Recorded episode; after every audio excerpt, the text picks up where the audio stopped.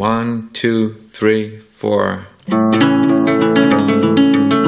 La Cultureta, Rubén Amón.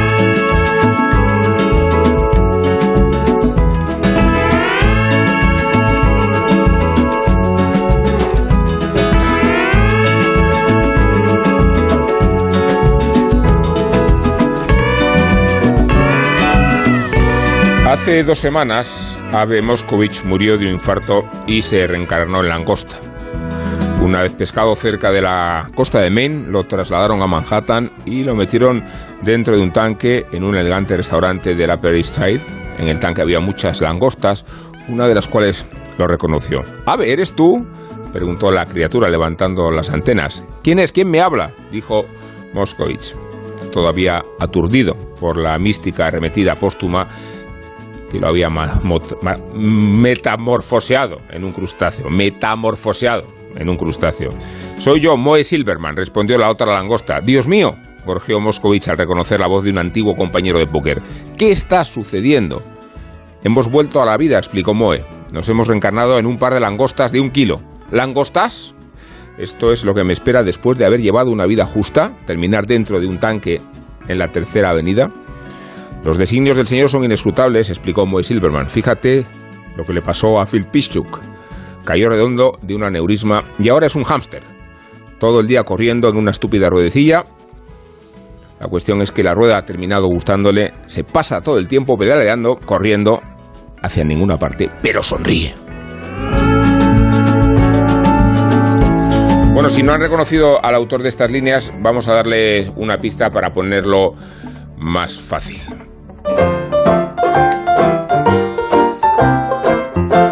Que mi esposa fuera capaz de transmutar los ingredientes de una premiada receta de brownies de chocolate en 12 cuadrados perfectos de granito es, es una hazaña que solo los alquimistas medievales podrían apreciar. Cuando mordí uno de ellos, mi diente hizo el mismo sonido que el, car- que el caracatoa. En el momento de su desaparición ya acabé en la sala de espera de la consulta de mi dentista, donde tuve que tratar de distraerme de los agudos chillidos que lanzaba algún pobre yonki de los caramelos cuando les cavaban la muela con el equipamiento más moderno de Black.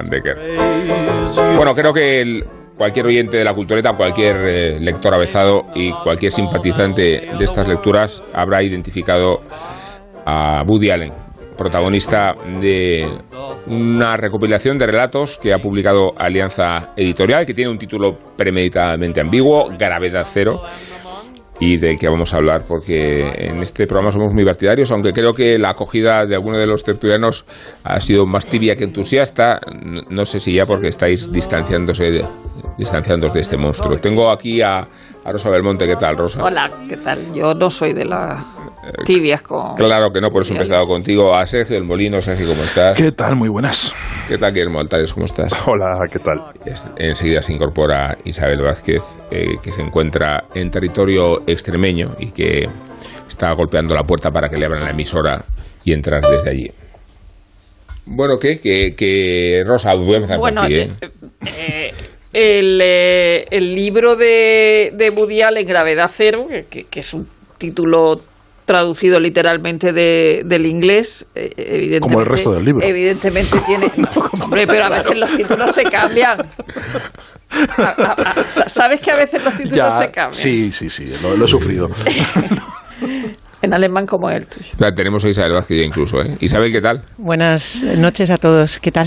Bien, que no te abrían, ¿no? Bueno, pues ya No, estás. estaba yo ya porreando y no, no había manera de entrar. Que estamos, Pues- que estamos hablando del, del vídeo, iba a decir, no del libro de Woody Allen, eh, de Gravedad Cero, y que está Rosa emprendiendo la ponencia Sí. entre los entusiastas, porque Eh. veo, a un Willy realmente escéptico y distante y a un Sergio un poco especulativo. Sí, a Sergio le he leído algo a, a la Sí. contra y yo estoy muy a favor No, también. Eso no, es. pero que no, que no a la contra. Bueno, va, luego matizamos. que Es que Bueno, muy- de momento, de momento solo, de momento solo van a hablar Rosa y a Isabel. No, hombre.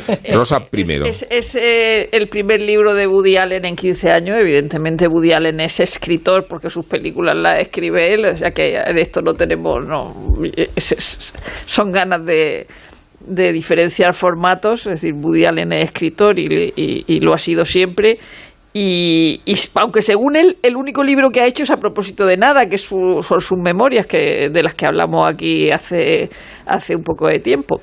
Tiene eh, este libro de relatos, suelen ser relatos muy cortos, excepto el último, que él mismo dice que podría haber sido, haber sido una novela, que uno que tiene unas 50 páginas, por lo menos en el original. Eh, que está muy bien, pero yo ahí le pondría la pega del final porque no me no, no, no, no, no, no lo veo no lo veo bien rematado eh, pero en cualquier caso todas las entrevistas que a Woody Allen le han hecho para, para promocionar el libro, que han sido muchas en todos los periódicos españoles, sin necesidad de venir filtrada por algún periódico estadounidense, incluso alguno de los periodistas ha ido no a su casa, sino al sitio donde, donde, donde él trabaja. Eh, eh, las entrevistas al final han sido mejores que, lo, que, probablemente algunos de los relatos. En eso, en eso sí que voy a, voy a dar la razón. Es como al final, cuando habla, al final. No, no, cuando habla, cuando habla por ejemplo, en, eh, de, de, de Nueva York, del Nueva York actual, y dice lo peor son las bicicletas. Nueva York fue siempre una ciudad para, para pasear y ahora es una pesadilla con tanta bicicleta, patinete y cosas con ruedas. Dice, hay un millón. Es, lo peor que ha pasado en los últimos tiempos. Fíjate, pues, habla de la pandemia y de los negocios cerrados y todo eso. Pero es verdad que incluso en los eh, relatos que menos hayan cuajado, siempre hay una frase que me habría gustado escribir. Entonces, es verdad que eso es un criterio un poco absurdo eh, así en general, pero solo por eso creo que merecen la pena. Y hay algunos que te, que te provocan verdaderas carcajadas en las la, frases dentro de los, de, los, de los relatos. Y es verdad que el último es probablemente el mejor, pero aún así creo que no, que no cuaja del todo. Pero el espíritu del Woody Allen de, de toma el dinero y corre y, del, del Woody Allen chistoso, bueno, en el fondo el Woody Allen chistoso también está en Delitos y Faltas, que es una de las películas más complejas de la reciente historia del cine y más, y más profundas, ¿no? Pero ahí también te, te ríes, ¿no? Y ese Woody Allen está, está en estos libros y, ha citado la, el relato de, la, de, la, de las langostas que picotean a, a, a Madoff y, y está, está, el de la el de la, la historia de la, de la almohada a mí me parece una cosa como de, de, y, no es que quiero decir que uno sea superior al otro pero me parece una cosa como de Juan Carlos Ortega con Carglass me ha recordado ese espíritu eh, que, es el espíritu de, una cosa que me hace gracia. Es decir, que no son perfectos todos los relatos, pues vale, pero, pero que te, te, te, llevan al Woody Allen que te gusta, al Woody Allen gracioso, al Woody Allen ingenioso, al Woody Allen eh, que te retrata Nueva York, al Woody Allen de referencias culturales. A veces, eh, luego el traductor ve mm. necesario hacer algunas matizaciones al final, pero bueno, son títulos, son textos de Shakespeare o títulos o, textos de canciones, es decir, que tampoco son cosas complicadísimas, pero a veces pues se te, se te escapa, ¿no? Es decir, eh, el acto uno termina con el coro advirtiendo de que uno no puede esconderse de Dios, pero a veces se le puede engañar con un bigote falso. ese tipo de espíritu es el, el Woody Allen que a mí me gusta, es decir, aunque el libro no sea perfecto, a mí me miro, miro a Rosa con cara de decirme, ¿cómo hacemos? ¿Como todos a favor y luego todos en contra, uno a favor, otro en contra? No, solo, no, solo a favor. Solo a favor. Solo a pues favor. así que habla Isabel. Genial. a favor. Yo, es verdad que los relatos son cortos y a veces muy cortos. De, tanto es así que, que, a veces parecen incluso premisas para ideas eh, para desarrollar, pero también incluso aforismos alargados, o sea, son como una serie de reflexiones que, como bien decía Rosa, tienen el eco de pues eh, los, los, cuentos que desarrollaba Woody Allen en otra época, de en, otra época, porque estos son a partir de los 2000, o sea, están publicados, creo que son a partir del 2010 o por ahí, eh, pues cuentos más antiguos probablemente tendrían una eh, necesidad de, de, profundizar en según qué temas, que eran los, los, las monomanías, y aquí está un poco como de vuelta, está como, pues eso, a lo que, a lo que piensa, digamos, un, un señor mayor y, las cosas que le llaman la atención siendo el Woody Allen de siempre. A veces estaba pensando en cuando hemos visto en algunas entrevistas o en reportajes que han hecho, incluso documentales que se han hecho sobre él, esos papelajos que guarda por todas partes eh, con las ideas que siempre sacaba y decía, ves, aquí tengo y abría un cajón y, salían un montón de papeles, pues eh, entendemos que son esas, esas ideas que va anotando, que se le ocurren, que desarrolla y que llega hasta cierto punto, porque es verdad que, que son que, la, frustración puede venir sobre todo por la, por la extensión, pero yo creo que en, su, en, lo que duran son muy satisfactorios y alguno, como decía Rosa, es de una brillantez que ya, ya le gustaría a mitad de la gente que está escribiendo eh, ahora mismo eh, poder acceder a, ese nivel. Eh, hay, una cosa que tiene que ver con la traducción también que creo que se pierde. Y esto es un poco pedante, sé que suena un poco pedante, pero es cierto. O sea, yo, estaba, yo lo he leído en inglés y lo he estado observando Luego me fui a curiosear la versión traducida y hay, son tonterías, pero son tonterías que, que en Woody Allen suman. Por ejemplo, la,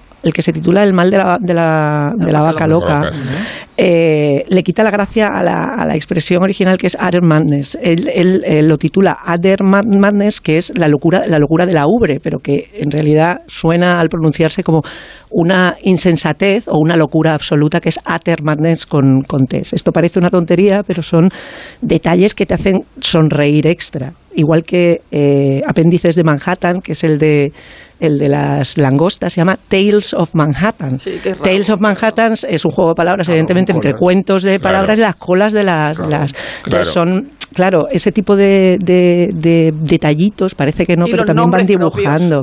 los nombres propios son siempre una broma. Claro. claro. Entonces, eh, no, no es imprescindible y está súper bien adaptado porque yo lo estuve viendo y es, y es, y es una gozada y, adaptar a Woody Allen tampoco es fácil, pero sí que es cierto que, se puede complementar de alguna manera. Hay cosas graciosísimas. La foto de Golda Meir sobre una fórmula de oso, o sea, eso de te pareces a Alain Delon de joven, dice eso es porque tengo gastroenteritis, o sea, de verdad, solamente por ese tipo de frases ya merece la pena leer. Y, lo de así habló Sarah Schuster. a ver, lo que planteas, lo que planteas no, no, no es una pedantería. Evidentemente, hay, mm, en la traducción se pierden muchas cosas y hay autores que pierden mucho más que otros. Y evidentemente, sí. Woody Allen, los juegos de palabras y, la elección de los nombres forman parte eh, fundamental de, su humor y son intraducibles. Es imposible. Es decir, no, no, hay, no hay un traductor, eh, por brillante que sea, que pueda eh, transmitirnos lo que, lo que Woody Allen cuenta en inglés. Con eso ya contamos. Con eso ya contamos que vamos a perdernos una, una parte de Woody en la, en la traducción y, vamos, y, la pérdida que vamos a tener va a ser mayor que, que con otros autores. A mí, a ver, yo lo que planteé es que el, eh, y me, cito a mí mismo en, la, columna, lo que, lo que planteé es que a mí, me pareciéndome eh, un libro muy flojo de, de, relatos, siempre digo que la, en todas las páginas de Woody Allen, en, la, en la peor página de Woody Allen, en la más eh, descuidada, en la más vaga, en la más hecha de carril, siempre hay una, una pieza ya no de humor, sino de sabiduría, siempre hay algo, siempre hay algo rescatable y eso hace que, que siempre incluso en este libro, que a mí me parece que está eh, hecho de retales, que creo que no es... Sí, son esos papelajos. Son papelajos, son desechos, que, y de hecho la, más de la mitad de los cuentos ya se publicaron en, en, revistas y, se han reciclado, y hay unos, la, otra mitad son inéditos, salvo algunos que son redondos, algunos pocos, y a mí eh, Apéndices de Manhattan, el de las langostas, me parece el mejor, de, verdad me parece que es, una, es una maravilla de texto redondo de principio a fin. Eh,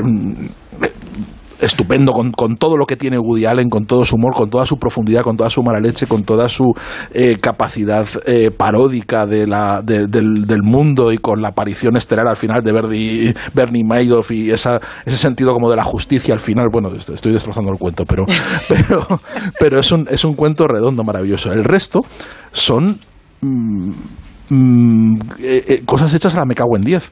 Cosas hechas mm, en fin, que, que, que, tenía por ahí que están la mayoría sin acabar, eh, ocurrencias un poco estiradas que todo está bien, porque todo es Woody Allen, y está el humor, y en todas partes hay una frase, y en todas partes hay algo incluso apabullante. Los primeros cuentos, eh, las referencias eh, al, mundo judío, los chistes al, holocausticos tan, tan clásicos en él y tan brutos en general, llegan a apabullarte. O sea, llega, hay, hay momentos de verdadera metralleta de humor, ¿no? Que, que, eso tampoco está medido. Es decir, también está... Eh, hay, hay un, hay un momento... No, no, no, no, claro, o sea, eso no está meditado, ¿no? Entonces, a, mí lo que me da la sensación, y, me parece bien, quiero decir, no, no, es, no, lo, no, lo no lo digo como crítica, lo digo como, como, como un hecho como, como un hecho definitorio del libro. Eh, a Woody Allen no se ha vendido lo que tenía por ahí por los cajones, lo ha rescatado, lo ha reciclado, ha hecho unas croquetas y es unas croquetas, en fin, pues no son sus mejores croquetas. Quiero decir, esto no, hay, no nos, ha hecho libros mucho mejores, ¿no? Y nos ha hecho textos mucho más redondos que han trascendido eh, mucho más el chiste, el humor y la, y la ocurrencia, ¿no? Porque es un, Woody es un grandísimo escritor, es un escritor maravilloso y yo creo que, que cuando se pone hace unos cuentos brillantísimos, pero unos cuentos mm, ex- excelentes y soberbios que funcionan de arriba abajo como debe funcionar un cuento, con todas sus palabras, mm, en fin, eh, sin, sin- altibajos y con todo y con toda su con toda su estructura. Y eso ocurre muy pocas veces en este libro. Y aún así, eso quiere eso no quiere decir eso no lo- no, no quiere decir que no lo recomiende, no quiere decir que no que, que, que, que, que- que- que denigre o critique este libro ni mucho menos porque es Woody Allen y de Woody Allen todo es decir, de Woody Allen todo No a favor y siempre. Y ahora viene Mr. Grinch, a quien le doy la palabra, que es el que nos No, va no estoy a de acuerdo. destruir todo. no, primero yo re- reconozco que tengo un problema con, con Woody Allen. Sé que a mí las acusaciones y no sé qué me afectaron en mi visión de Woody Allen. Sé que ninguno estáis de acuerdo. A mí me afectaron. Pero... eh, Y cada uno defiende la línea editorial de su periódico. y, y- Pues yo no sé de qué, me, eso en qué yo lugar tengo. me deja. Y, y entonces, perdido la ocasión. eh, eh, de- dicho esto, eh, me sigue pareciendo maravilloso. De hecho, es- este verano vi en un cine, en un cine de verano al aire libre Broadway Danny Rose, que hacía tiempo que no la veía, y, maravilla. y- y- y fue como fue en un cine en- enorme y me pareció, ma- me pareció absolutamente maravilloso. Sus memorias me pareció un libro. ¿Y cómo su- conllevas ese disfrute? O sea, cuando tú, Bueno, tú disfrutas, pero luego te, luego te haces, Sí, pero haces acto de contrición. No, es decir, no, te das pero- una vuelta. pero me da- pero te me- pones, te pones un rato de No, blondie para, pero me da, pero me da mala conciencia porque te pones Hellraiser luego Sí, para no. bueno, pero me da, me Shoah. da- me- me Shoah, da te pones Shoah, un rato de Shoah para Sí, poder- como en, como, en, como en Annie Hall, que van a ver que como en La Annie la Hall, piedad. como en Annie Hall que van a ver la pena, la pena y la piedad, como se estaba arrastrando una chica a ver en un cine la pena y la piedad en la parte alta de Manhattan. Pues eh, no sé, es un director que yo creo que es el director que más me ha gustado en mi vida, de los que más, yo que sé, como con Billy Wilder. Y, y, bueno, pues todo esto me, me, me tocó bastante.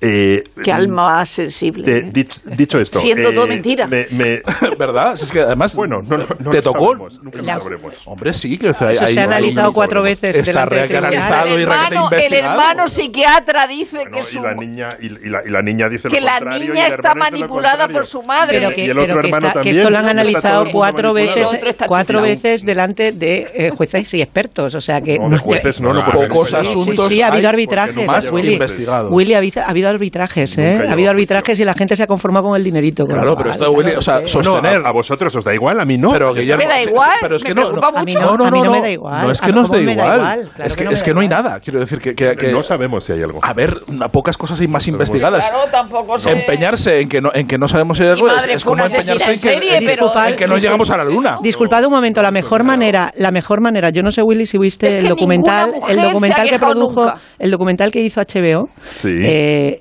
el, el documental que hizo HBO era, Menuda basura. era Mia Farrow y su- aparte de su hija, que evidentemente Y el es fiscal, tal, y salió un fiscal, sus amigas y un fiscal, sus y no, un fiscal, que, no está es- involucrado en el que caso. no es ni su igual que- hija ni sus amigas Bueno, pero no es un podemos- fiscal pero entonces o sea no era el, el- pa- para mí no era la cosa de este de este, de este debate porque También se sale de eso. No no, por no haberlo sacado. No lo es. Yo lo, lo, lo, lo, lo- lo que iba a decir es que a mí Woody Allen me, me encanta, es autor de uno de los libros que más me han divertido en mi vida, que es Cómo acabar de, de una vez por todas con la cultura, y que creo que el gran talento de Woody Allen era que siempre contaba la misma historia y siempre era diferente y nunca se parodiaba. Y, y- y era una cosa maravillosa. O sea, de repente Match, Match, Match- Match Point y es una película que ya ha hecho y sin embargo es diferente. Y eso era lo, lo que es único en Woody Allen. Incluso en Un día de lluvia en, en- en Nueva York, su, su- su última Sí, película. Y eso es lo- una cosa que, que yo creo que Woody Allen es última, el- el- eh, un señor que ha hecho 49 películas Festival. y que va a hacer la, la 50, que siempre lo última consigue. buena. Que siempre lo consigue. Y en este libro no lo consigue. En este libro, en cierta medida, yo he sentido que se parodia a sí mismo. O sea, que, que no está a la altura de esas. De Pero esa- claro que se parodia cuando dice que el tipo llevaba chaqueta de tweed y pantalón de pana. Pero, pero de esa capacidad de hacer siempre lo mismo y que sea siempre diferente y que al final siempre te rías, yo creo que esta vez, Jolín, para mí, como lector, Sí, no lo sí, consigue. sí, sí. Me ha parecido un libro malo que no está ni de lejos a la altura de, de cómo acabar con la cultura, de Sin Plumas, eh, de sus obras de teatro, por no hablar de, de- de- de las películas. Yo creo que esta vez no, no, no lo consigue. Simplemente Woody Allen no está a la altura de Que no Woody Allen. Pero en las películas normal. también hay, no hay películas en las que no está a la altura. Sí, de no, La Woody. última. Festival, Festival, por la última es pero La más- Es la peor película de su, de su No, la vida. de No, Roma la de, Ro- la de, la de Vicky Cristina. Cristina También muy mala, sí. La pero yo creo que son las Sí. únicas malas. No, a mí Me Midnight, gustan hasta Midnight malas. in Paris también me parece También me me parece mala, a mí me parece No, horrible. Ah, horrible. La de Eh, París me sí, a mí parece horrible. Sí, pues no estamos de 20 acuerdo. A mí me parece maravillosa Midnight Solamente, in Paris. mira, si me dejáis una cosa, por, enlazarlo con, con lo que decía de, por zanjar el tema, eh, ser fiscal o ser juez no te exime de hacer el ridículo creo que tenemos últimamente bastantes ejemplos. Eh, eh, y, de, y, de, y de no estar No, pero si mi argumento no es que esté sí, mal o no, lo- mi argumento es que no solo salen familiares, no solo bueno, sale sí, Farrow que y su primo, sino que salen es- otros señores que no son ni Si no vamos a su zarzar en esto otra vez, también Dershowitz es un abogado que, mm, según quien sea, le tiene más o menos ley y también es la persona que fue a sobornar a Woody para ver si podían arreglarlo con, con dinero, que eso también se está llama una de las langostas. Pero bueno, y eh, efectivamente Dershowitz.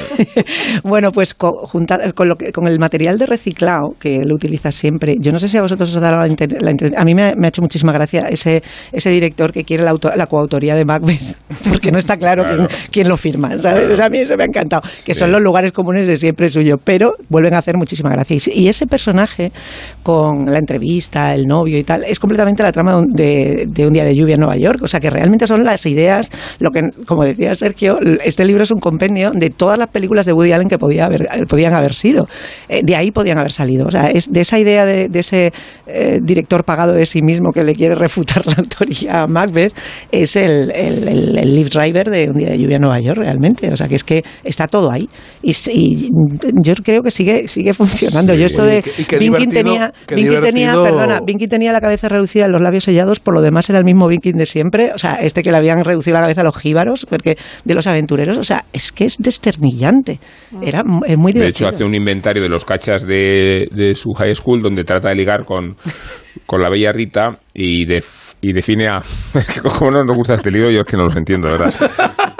Mohandas Cresfallen va a estrenar una obra en Broadway, una tragedia de asesinatos y venganza muy parecida al Rey Lear sobre los, malos del los males del gluten. Por no mencionar a mis tres maridos, todos los cuales eran brillantes en sus correspondientes jurisdicciones, Ward Spelleck era un psicólogo especializado en sexualidad femenina, escribió el libro definitivo sobre cómo alcanzar cómo alcanzar el orgasmo en un apartamento de arrendamiento protegido. Bueno. Pero si es que está ahí, yo de verdad. Y este, y este momento Hablamos. dice- Sí, adelante, Rosa. Así que a la, a la bonita joven rubia le gustaba zambullirse entre las rocas y se había golpeado la cabeza. Burke, como cirujano, propuso amputársela.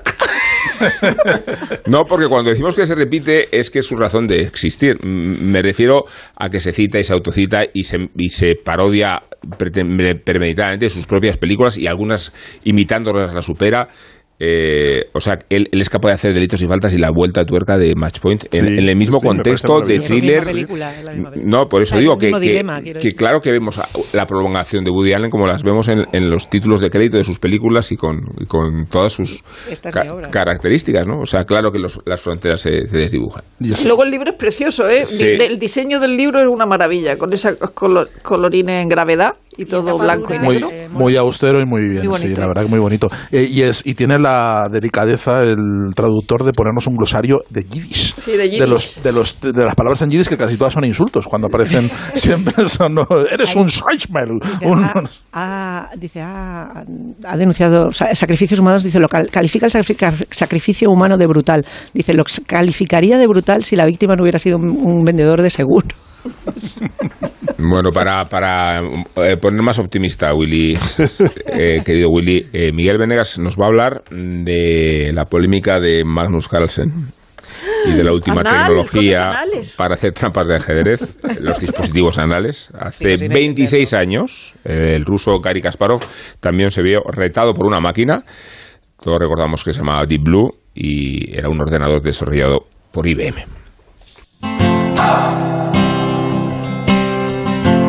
En 1997 el mundo miraba al ajedrez como si fuera una batalla de toda la humanidad. El gran maestro Gary Kasparov se enfrentaba a Deep Blue, un potente ordenador desarrollado por IBM que amenazaba con traspasar la frontera del cerebro humano y vencernos a todos. y quizás empezar el sometimiento a las máquinas. Gary Kasparov era una celebridad que traspasaba los tableros de ajedrez. Llevaba más de 10 años siendo el campeón del mundo y aplastando a sus rivales con una facilidad insólita. Protagonizaba anuncios de Pepsi y paseaba por las televisiones como una de las grandes autoridades intelectuales del planeta. Nadie podía ganarle salvo todos juntos, o sea, una inteligencia artificial desarrollada en una máquina del tamaño de una nevera de dos metros de altura. La primera batalla la ganó Kasparov, como siempre, pero un año después IBM pidió la revancha. Los oponentes se encontraron en el Equitable Building, en Manhattan, a 500 metros de las Torres Gemelas y a dos manzanas de Wall Street. La televisión retransmitía el duelo para una audiencia de más de 300 millones de personas. Kasparov y la máquina se repartieron las dos primeras partidas y firmaron tablas en las tres siguientes. Y entonces algo cambió en el campeón humano. Un movimiento inesperado de la máquina, irracional, animal, lo sacó de su autocontrol. En la sexta partida, Kasparov cometió un error y Deep Blue ganó. La humanidad había perdido la batalla. Kasparov salió enfadado y acusó a IBM de hacer trampas, de emplear a jugadores humanos para ayudar a la máquina a ganarle. Aquel movimiento de la partida 5 lo había obsesionado. No podía ser producto de una inteligencia artificial, sino humana. Han pasado 25 años y el ajedrez ha cambiado tanto que ya nadie duda de que el mejor jugador del mundo está hecho de silicio. Tanto que hoy el campeón del mundo indiscutible es Magnus Carlsen, y de lo que se acusa a su último rival es de recibir ayuda de un computador desde la distancia. Se ha cazado a jugadores con dispositivos diminutos que ayudan a sus clientes a través de impulsos utilizando el código Morse. Antes de las grandes partidas se pasa un arco de seguridad para detectar dispositivos electrónicos. Y la sospecha es que lo último en trampas es meterse el dispositivo en el ano para burlar los controles. La polémica ha llenado las páginas de los periódicos, pero ya no atrae las miradas del mundo como lo hizo Kasparov. Un tipo especial que ganaba con tanta facilidad que dedicó su tiempo a escribir y a meterse en la peligrosa política rusa, peligrosa en la oposición. Escribió 26 títulos, incluida una curiosa autobiografía cuando solo tenía 20 años, titulada Hijo del Cambio, después completada y publicaba otra vez como Desafío sin Límites. En 2003 protagonizó un documental recordando su lucha contra la máquina, Game Over, Kasparov and the Machine, un testimonio visual de un momento histórico, cuando el mejor de los hombres fue derrotado por la máquina por primera vez. Y aquel triunfante Deep Blue era menos potente que nuestros actuales teléfonos móviles. Entonces, ¿cómo quieres que te lo corte? Pues mira, quiero el flequillo cortito, cortito y muy marcado. La melena por encima del hombro y lisa, lisa, lisa. Y también me tiñes de negro azabache. Y ya puestos, me maquillas el contorno de los ojos así, a lo egipcio. Mm, Vamos, un look como el de Cleopatra. Eso es, como el tuyo. Nuevo Rasca Cleopatra de la 11, con premios de hasta 100.000 euros y mucha diversión. El Rasca Cleopatra está de moda. A todos los que jugáis a la 11, bien jugado. Juega responsablemente y solo si eres mayor de edad. En Alquiler Seguro cumplimos 15 años mejorando día a día los servicios a inquilinos y propietarios. Desde el primer día garantizamos el pago puntual el día 5 de cada mes con el mejor asesoramiento para encontrar al inquilino perfecto. Alquiler Seguro 910-775-775. 15 años mejorando el mercado del alquiler. En Onda Cero, La Cultureta.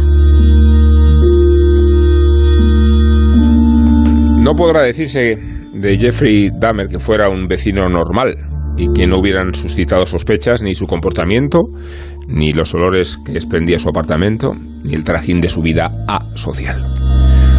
Un vecino normal suele decirse de los monstruos que terminan desenmascarados. Jeffrey Dahmer, 1960-1994, es uno de los casos más elocuentes y truculentos del bestiario y un ejemplo aún más flagrante de la negligencia policial y de la incompetencia de la justicia, más aún cuando el serial killer adoptaba escasas precauciones en sus tareas de carnicería. Se detallan con esmero en la serie Shock que ha estrenado Netflix y que se ha convertido en la más popular y vista de la temporada pese a las limitaciones de la promoción y de la publicidad. Se diría que a la plataforma le avergüenza la mitificación del monstruo de Milwaukee y que las soluciones para esconderla en el escaparate de la perrilla no han evitado la masiva adhesión al morbo y la incredulidad. You drinking tonight? I just had a couple beers. Some garbage bags. Uh, Aquí vemos la policía deteniendo a, a Jeffrey Dahmer cuando tenía 18 años y lleva unas bolsas misteriosas y dejándolo marchar porque los policías deciden darle otra oportunidad demasiado joven para malograr su vida.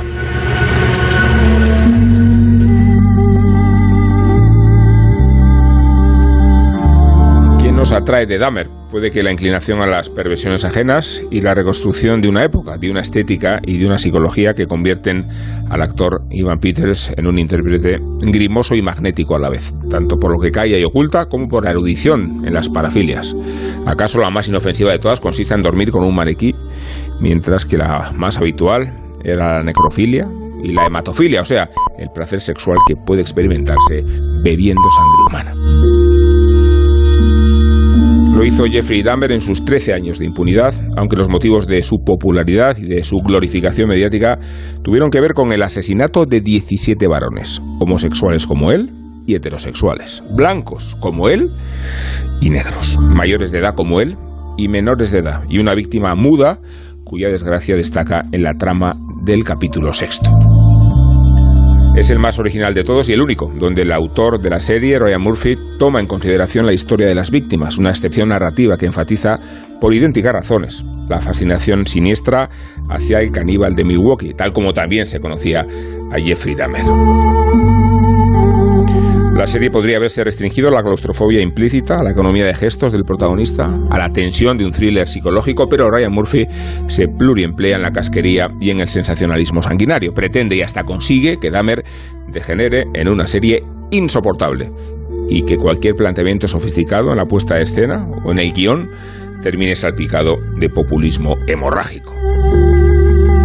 Aclaro que insoportable no significa que el espectador renuncie a la bacanal de los 10 episodios, bien por la morbosidad que suscita la versión vampírica de Norman Bates, o bien porque es difícil sustraerse a la crónica de la ejecutoria, incluidos los pormenores judiciales. Fue condenado a 15 cadenas perpetuas y se recomendó su privación de libertad no en una prisión, sino en un centro psiquiátrico, independientemente de que Jeffrey Dahmer se resistiera a aceptar el diagnóstico de la enajenación.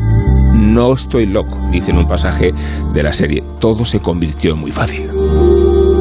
Tan fácil como seducir a sus víctimas en los locales semiclandestinos de ambiente gay de los 80 y drogarlos con la bebida, como asfixiarlos y descuartizarlos, como coleccionar las polaroids de los crímenes y como conservar cráneos y miembros amputados en su apartamento. Sabía mimetizarse en los barrios marginales de Milwaukee, un blanco entre negros, un territorio de caza sin mayor vigilancia que los vecinos. This man tried to kill me. You're saying there's nothing you can do about that? Yes. Una de sus víctimas cuenta a la policía lo que quisieron hacerle y la pasividad de la policía otra vez respecto a las denuncias y de cómo los vecinos alertaban de los malos olores, de los comportamientos que huían en esa casa de Milwaukee. Este es el contexto de inmunidad en que se sorprende la incompetencia, decimos, de la policía, la indulgencia con que fue juzgado por abusar de un menor, un menor, 10 meses de prisión en 1978, y la desatención del sistema de salud estadounidense respecto a las enfermedades mentales. Jeffrey reunía unas cuantas, y el alcoholismo contribuyó a propagarlas, igual que sucedió con sus problemas de identificación sexual, con las secuelas de una gestación en el seno de una madre politoxicómana, con la traumática separación de sus padres, con el bullying escolar, con los daños que pudo hacerle una intervención quirúrgica a los cuatro años, con su pasión hacia la disección de animales. Unas y otras razones abastecen la tesis más inquietante, inaceptable e insoportable del serial hemorrágico que arrasa en Netflix, viene a sobreentenderse que Jeffrey Dahmer es así porque el mundo le hizo así.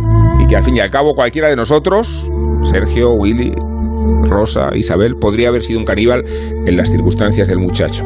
O sea que matar humanos y comérselos no eran sino la respuesta al miedo de sentirse rechazado.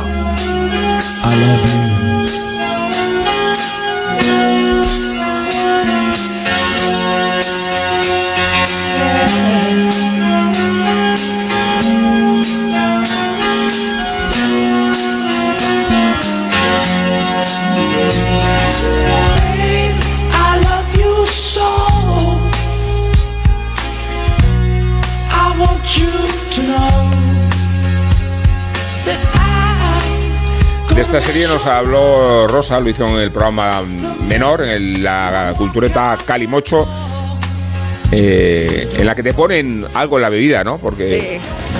Y no sé qué pensáis. Bueno, esta es la tesis que yo sostengo de la serie y Me ha podemos discutirla. populismo hemorrágico. Yo, estaba muy, muy, muy, muy de acuerdo con, con muchas de las cosas que dices. Yo no creo que le indulte o que intente encontrar, creo que es una de las cosas que más me gusta de la serie, que me ha gustado mucho. Eh, creo que insiste hasta el final en, en incomodarte. eh, también con la insistencia del propio protagonista en que no estoy loco, o sea, os podéis empeñar en que sí, pero no. Sea, y todas las razones y la, la- el intento del padre por, eh, por explicarse, por, por, por, por, eh, analizar las razones por las cuales es así, no llega a ninguna conclusión.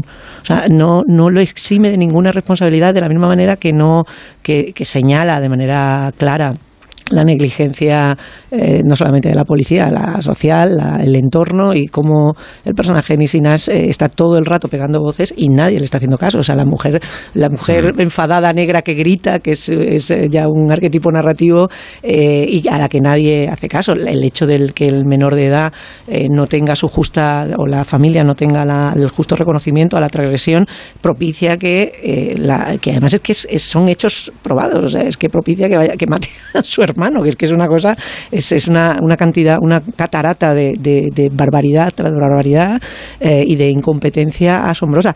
Y hay una cosa que tiene que ver con cómo hace Ryan Murphy cuando hace las cosas bien, que es que sabe de nuestras perversiones. Sí, muchas veces, Se- Sergio.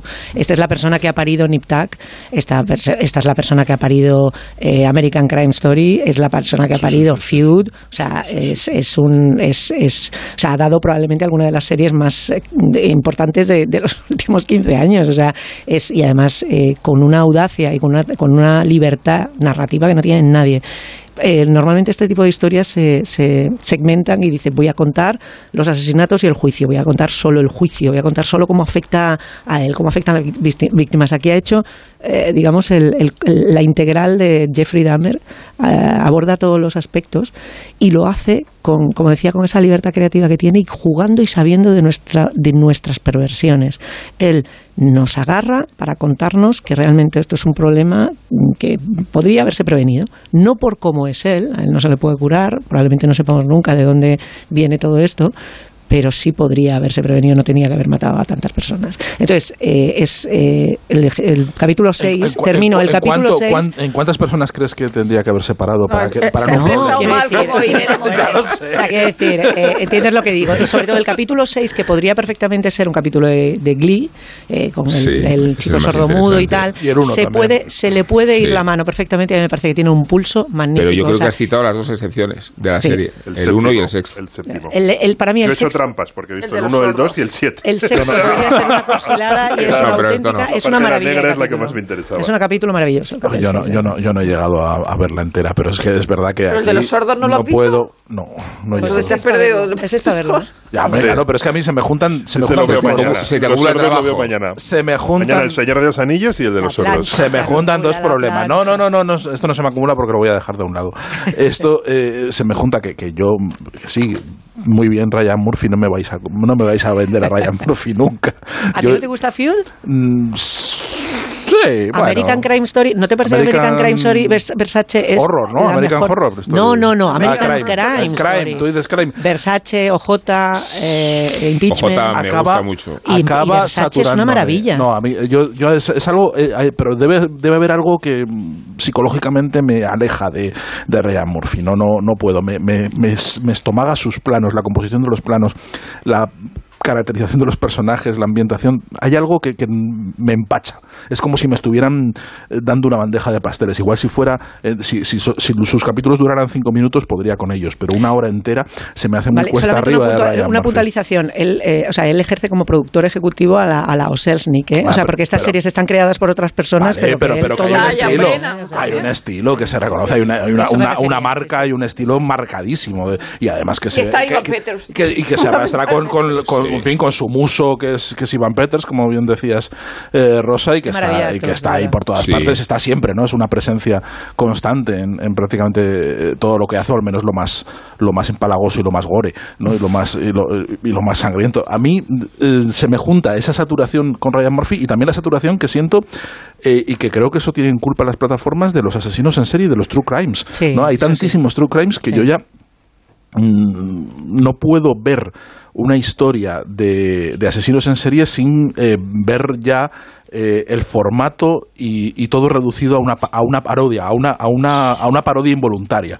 Entonces me cuesta mucho eh, que me importe la historia, me cuesta mucho meterme dentro de las, de las motivaciones del personaje, en, la- en la perversión, porque lo estoy viendo con muchísima distancia, con muchísima, y, y- esto es lo que me ha pasado con, con Dahmer, ¿no? que, no, que no, no he podido entrar en ningún momento y, y ni siquiera por el lado eh, de la casquería, que es lo que a mí me interesaba más. Quiero decir que a mí el, Ah, sí. el- sí, sí, a mí el, el- la, la- de, de- de- de todo los lo que cráneos todo los cráneos hervidos y, ta- y esas cosas, pues mm, sí, me, me parece que, que Soy es- partidario. es- soy muy partidario de, pues, si tú vas a meter a un asesino en serie, yo creo que tiene que, tiene que haber charcutería y tiene Pero que ¿no haber te parece, Sergio, cosas que bien. es demasiada contrafigura de Dexter? O sea, eh, se supone que y Dexter... de Norman Bates. No, pero digo Dexter de contrafigura, porque... porque Pero es un Dex- Dexter que no de- quiere caernos no, bien, como decía otro día No, digo, por eso digo que es una contrafigura.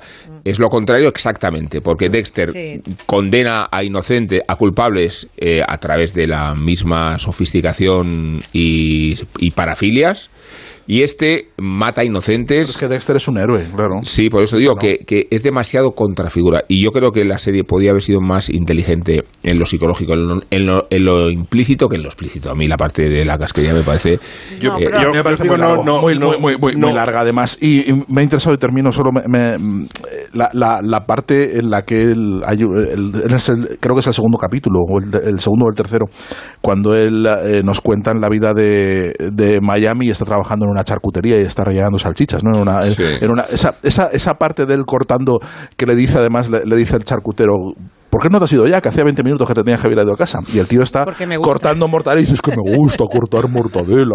No, que es esa, esa cosa mongólica que yo creo que al final lo que traduce es que no hay nada, no se puede hacer moralina ni moraleja de los asesinos en serie porque realmente son es que una está- pandilla de mendrugos, Claro, nada es que- más. es que no, son mendrugos. Es que no intenta claro. O sea, y esa es la diferencia No hay con lo que el mal, no hay Dexter. nada. Sí, no hay Vamos a ver, no hay nada que, no, que nos cuenten otra vez que no supiéramos decir, porque no solo hemos leído los periódicos, sino que audiovisualmente y en la ficción o en lo que o en la cómic. recreación de la esa tenemos Hay el cómic de mi amigo Dahmer y la película del 2017 que- Y el que episodio de llama- criminales Claro. que Ne- Netflix va a estrenar a propósito de Dahmer también. O sea, Y, Claro, Henry, es de- como- y Henry detrás de un asesino que Claro, esto es como un en- episodio de Mike Hunter, pero de- desde el Sí. otro lado, ¿no? Sí. Eh, de- yo, yo sí soy partidaria de Ryan Murphy, aunque no me guste el Ryan Murphy político de, de, de- de Hollywood, por ejemplo, cuando empieza con esas rollo. historias Ah, ra- sí, qué racistas. rollo, Y esto es lo que está centrado esto. Es decir, que la historia de la- del criminal ya no la conocemos y, de la- y del asesino en serie.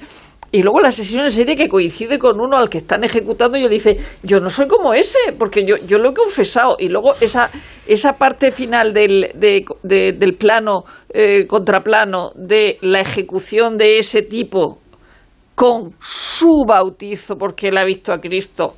Y luego hay unas partes de humor eh, eh, en, la, en, la, en la familia del, del, del sordo que les van llegando a los cómics que se están publicando.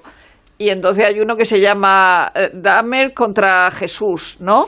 Y entonces están hablando y dicen, pero bueno, ¿esto qué es? Ya está, tal. Y luego la madre al final, que la madre es uno de los personajes más trágicos del, del- de la serie, dice, bueno, espero que Jesús le, le dé una buena tunda a Jeffrey Dahmer. O sea, que hay una parte de humor también eh, eh, con la madre que reaparece al final cuando han incinerado el cuerpo, pero han conservado el cerebro. Y entonces el padre está en contra, pero la madre está a favor. Para ver si, que, si eso es de la familia, si eso es de que tenía un tumor o si, si, si, si era así por alguna razón, que le parece muy bien que, que estudien el cerebro. Y la madre le dice al, al médico o al dueño, al, al- a la autoridad con la que están hablando, le dice, no, no, sí, sí, mi marido sabe de eso, si él fue el que le inculcó esas aficiones. Dice, Claro. y dice él, dice, menudo bicho está hecha, ¿eh? Eso, mira, esa, una- parte, esa parte es bonita de hay la una. Bueno, parte- bonita relativamente. Hay una parte de, La de relación humor, ¿no? padre-hijo. Que, que cuando se van a buscar alimañas por la carretera. Esas los cosas. actores están todos Bueno, extraordinarios. no, los ¿no? actores son tan ¿Habéis extraordinarios, pero el hecho de que... a Molly Ringwald, por cierto. No, no, claro.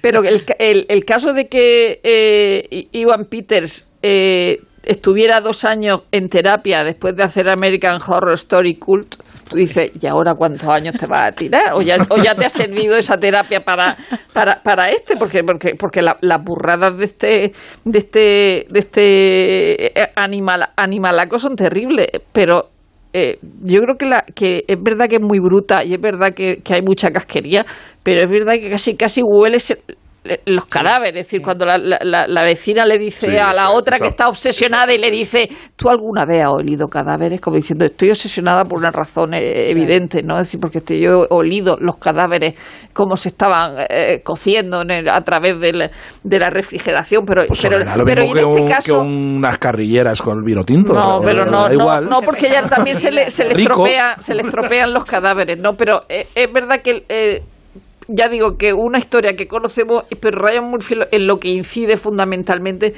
es en la parte de en la parte de homofobia y racismo por parte de la policía y de la y de la Sí. sociedad es decir estamos La impunidad del blanco, ¿no? claro la impunidad del blanco que le dice a la policía le dice nada esto, eh, son cosas gays como como en padre de familia como dice son cosas, cosas de- nazis son cosas de Cosas negros, nazis, ¿no? sí. Que son co- cosas cosas gays estábamos haciendo cosas gays No se, lo dice, no se lo dice así animado, le dice así, le dice gay no, no, ya porque habla así, dice cosas, cosas cosas gays. gays.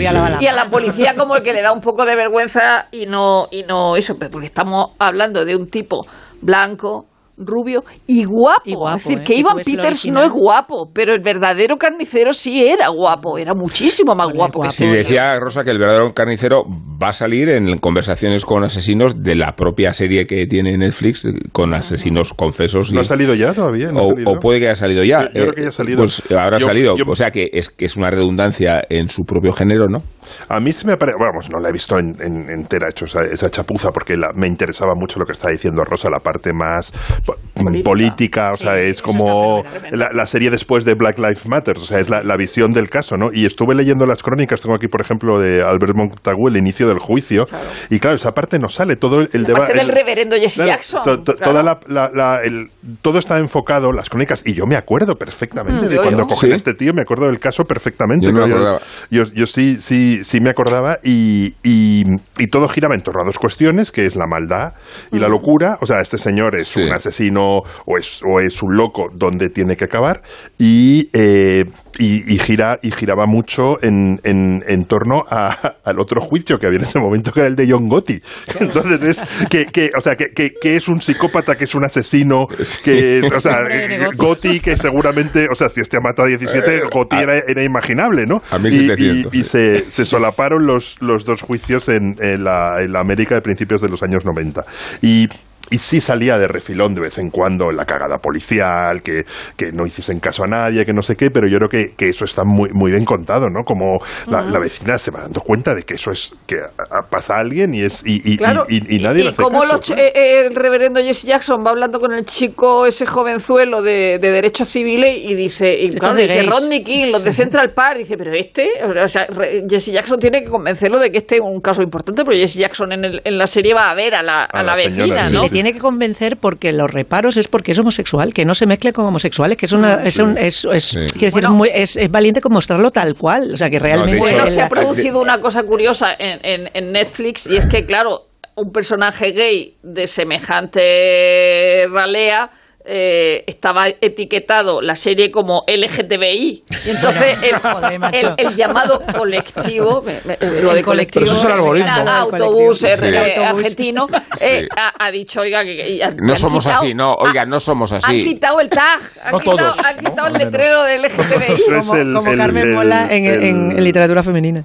el, el- el algoritmo maldito. Y me pasaba lo, lo- lo mismo, ¿eh? O sea, no, no me apetecía nada ver una serie de una serie de, de- de psicópatas. Es, un- ya os digo, es un caso que, que, le- que leí, sobre el que leí, que en un momento dado me, me, me- que me interesó, me interesó mucho, pero no me da pereza y reconozco que, que la serie me, ha- o sea, me, me ha atrapado y voy a ir más allá del segundo capítulo, que ya es, que ya es ¿Ah, mucho, sí? que hace mucho que no me ocurre Sí. con la serie. Mira No, los de hecho, 10 que está muy bien El pasaje, ¿no? De, digo que respecto al racismo, el pasaje del niño del que abusa, ¿no? Sí, sí, Un niño el de año- 13 años, sí, ¿no? sí, sí, sí. Que sale la vecina y dice, pero bueno, es que y no lo ven allí. comportamiento del juez confiado a- al, al color de la piel. Que está de colegueo con él. Sí. Que es mi novio. Es como- Es mi novio, Y, ¿qué a- dices? y a la, y a la amistad con el padre, No, no, el juez, ¿no? El juez, el juez. Sí, es sí, el digo, primer juicio. Sí, sí. Es absolutamente escandaloso, ¿no? Y el padre, que es Richard Jenkins, de- Sí, qué maravilla de que, que está actor, desde, a, desde a dos metros bajo tierra, no, no es el mismo padre que el de la funeraria. Sí, No es el- claro que es- es- y- y- Básicamente sí.